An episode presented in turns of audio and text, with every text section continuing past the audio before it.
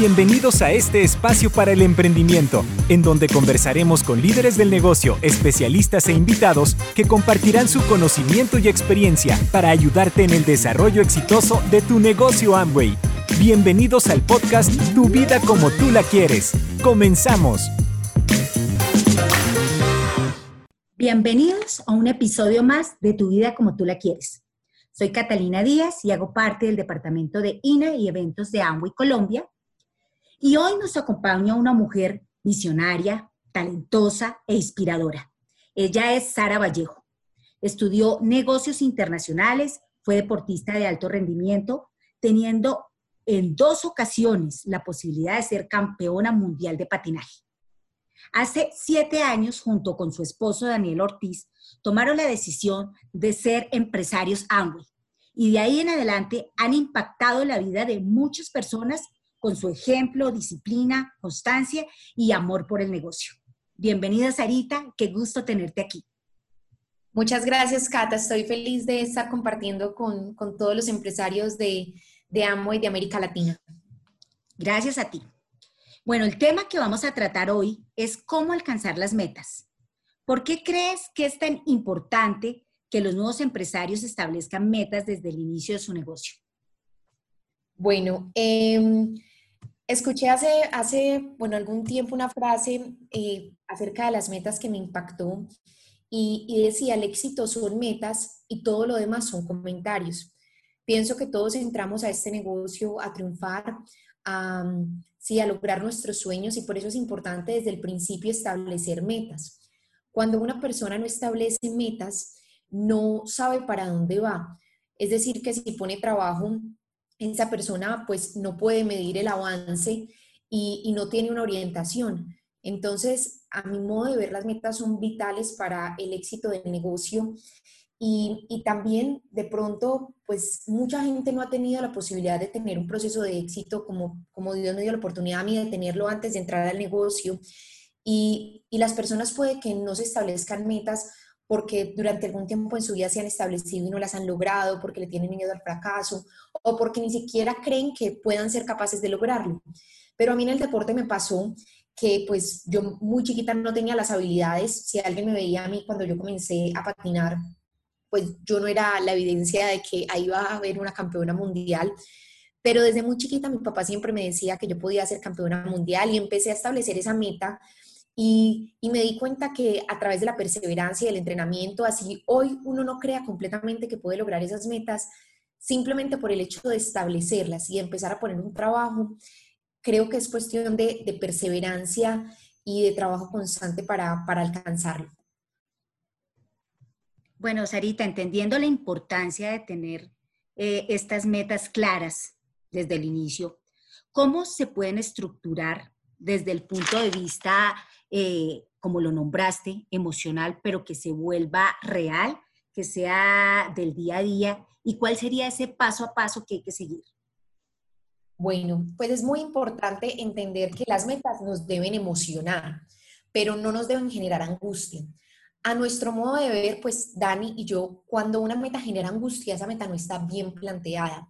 Pero la meta sí debe generar una emoción, que son como esas cosquillitas en el estómago de, de yo sé que lo puedo lograr, pero obvio es algo que voy a hacer por primera vez eh, o que de pronto hice hace algún tiempo y, no, y no lo he vuelto a hacer. Entonces genera esa emoción de, de, pues esa adrenalina de estar fuera de la zona de confort. Pero es muy importante que nosotros seamos conscientes de que tenemos que corresponder esa emoción de la meta con acción, porque si yo no correspondo la emoción y la meta que me puse con acción, yo pongo las reglas del éxito en mi contra. Uno como, como ser humano tiene toda la, potestad de, de, decidir las reglas del juego, de su vida y en este caso de su negocio y uno las puede poner a favor o en contra. Entonces, si yo me pongo una meta, pero no estoy dispuesto a poner el trabajo y desde, no desde la emoción, sino desde la realidad, o sea, yo me pongo una meta y hoy no pongo el trabajo, eso significa que, estoy haciéndome un daño a mí mismo porque mi mente no va a creer la próxima vez que le diga voy a lograr esta meta. Entonces, pues, ¿cómo establecemos las metas, Dani y yo? Nosotros, eh, pues primero miramos metas a largo plazo, a 5, a 10 años, bueno, incluso a más, pero pues inicialmente en el negocio a 5 y a 10 años.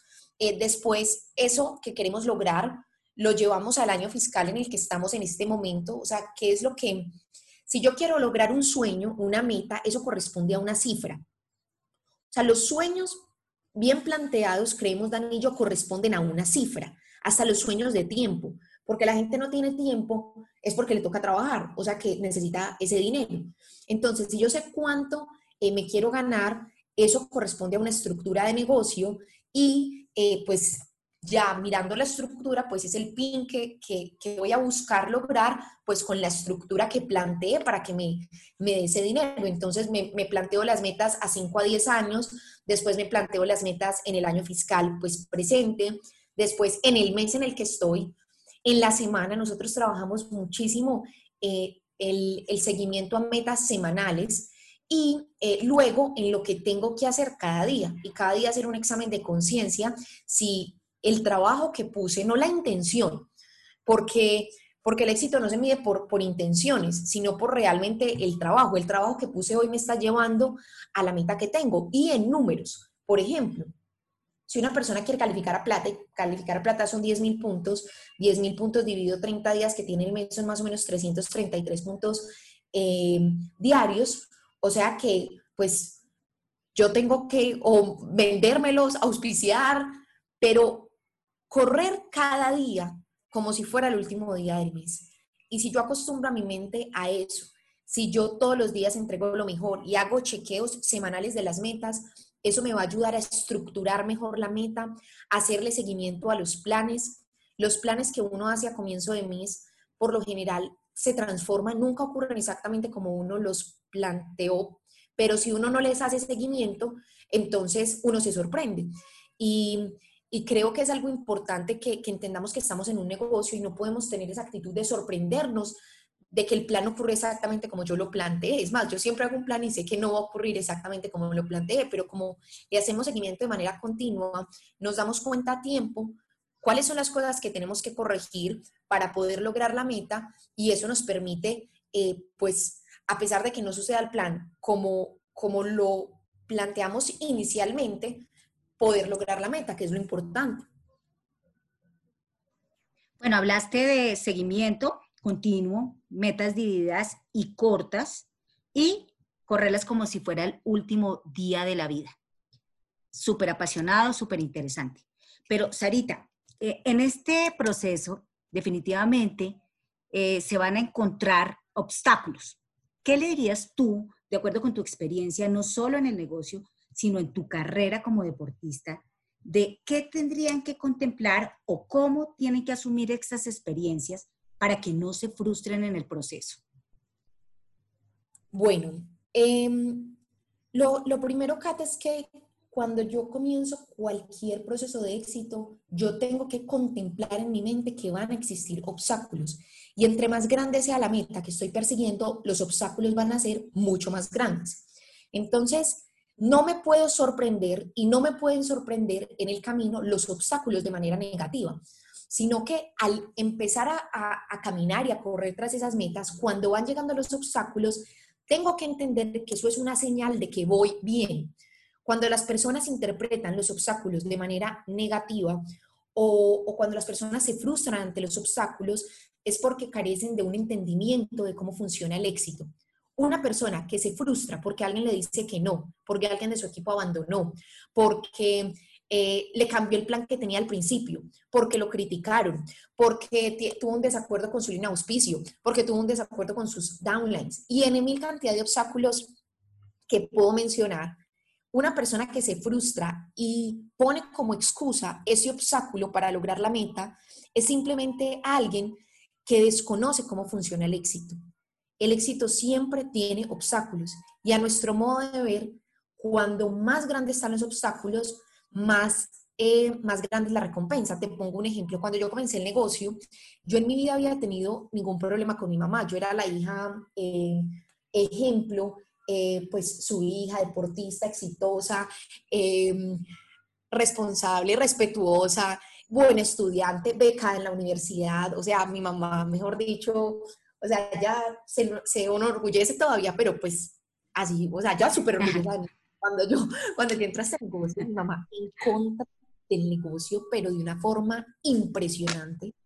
Todos los días, una hora me decía, ¿por qué no hacer este negocio?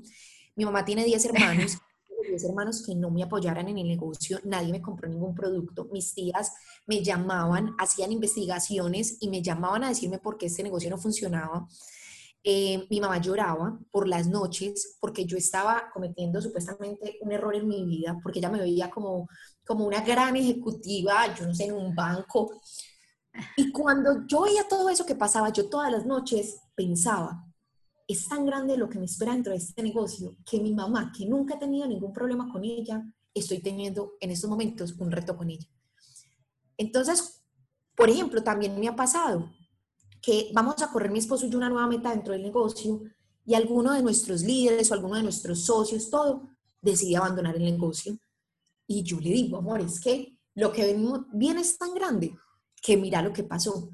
Entonces, es importante educarnos y es importante relacionarnos muy bien, relacionarnos muy bien para poder aprender a hablar el lenguaje del éxito y para poder interpretar los obstáculos de manera positiva y sobre todo disfrutar el camino.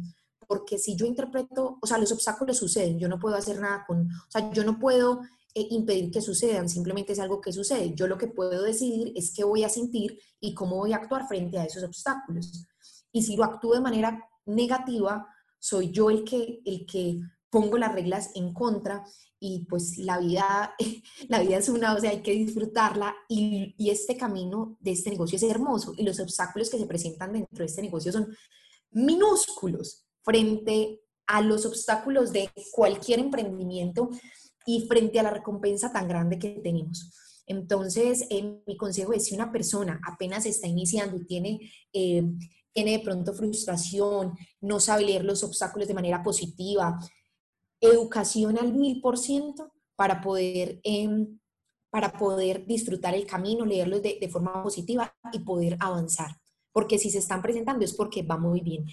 Y ya para, para terminar, una frase que, que esto está más que comprobado. O sea, esto, mejor dicho, esto es, usted tiene, usted está frustrado, usted lo que sea. Nuestro diamante ejecutivo Rodrigo Correa nos enseñó una frase que siempre le aplicamos que dice, para cada mal un nuevo frontal. Entonces, si usted en el negocio tiene moment, está momentos difíciles, todo, póngase a contactar en frío, póngase a mirar sus listas y póngase un nuevo frontal, un buen nuevo frontal y va a ver que se llena de esperanza. Bueno, acabas de decir que es parte del éxito los obstáculos y que lo importante es cómo los asumamos. Eh, pues en tu caso, yo creo que tu mamá ya está muy orgullosa de ti y definitivamente sí. es muy grande lo que te espera en este negocio, lo que has obtenido y todo lo que falta. Muy, muy chévere, Sarita. Bueno, ¿cuál podrías decir que fueron esos aceleradores que te ayudaron a alcanzar en corto tiempo tus metas? Eh, bueno, Cata, les cuento para las personas que pronto no conocen eh, un poquito mi proceso dentro del negocio. Cuando yo entro al negocio, obtengo resultados muy rápidos. Yo entré el 28 de mayo del 2000 13, eh, en esos tres días o dos días que quedaban, eh, calificó el 9%, y eh, el siguiente mes, o sea, se puede decir prácticamente que el primer mes, califiqué al nivel de plata.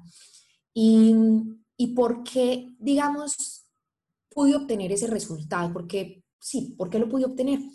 Y cuando yo miro hacia atrás, me doy cuenta que, que, fueron tres acciones, porque los resultados que uno obtiene no es de las intenciones ni de lo que uno piensa, no, es de lo que uno hace, de lo que uno hace.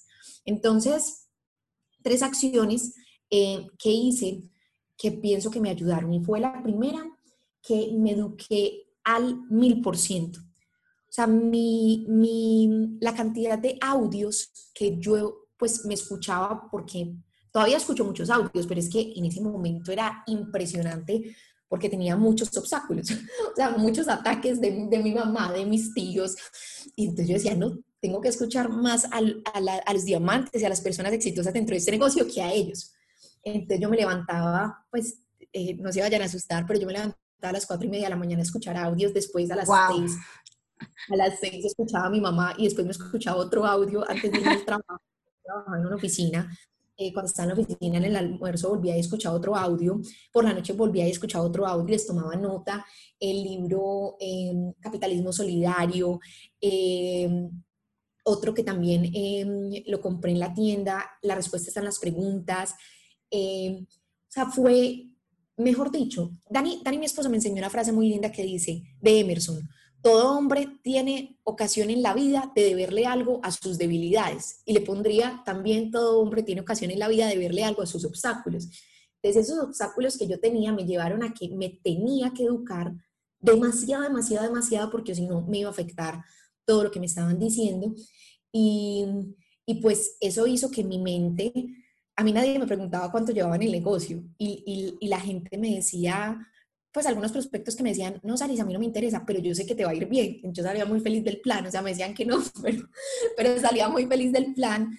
Entonces, eso es algo que le puedo recomendar a las personas, que se eduquen mucho para que su fe, su actitud, sobre todo eso, la fe y la actitud de que este negocio funciona, de que ellos van a aprender, esté al mil por ciento y ya la técnica se va aprendiendo en el camino. Lo segundo eh, que hice fue que pues me enamoré muy rápido de todos los productos. Eh, rápidamente cambié todo en casa y por más de que mi mamá quisiera usar otro lavaplatos, yo volvía y ponía el dish drugs, o sea, yo estaba decidida a colonizar mi casa, pues la de mi mamá en ese momento que vivía con ella. Y, y, el, y el, conocer los productos, el usarlos, eh, pues hizo que, que, que, realmente me enamorara de la marca. Y el enamorarte de la marca te permite pues generar clientes. Entonces, eso pues es algo muy positivo.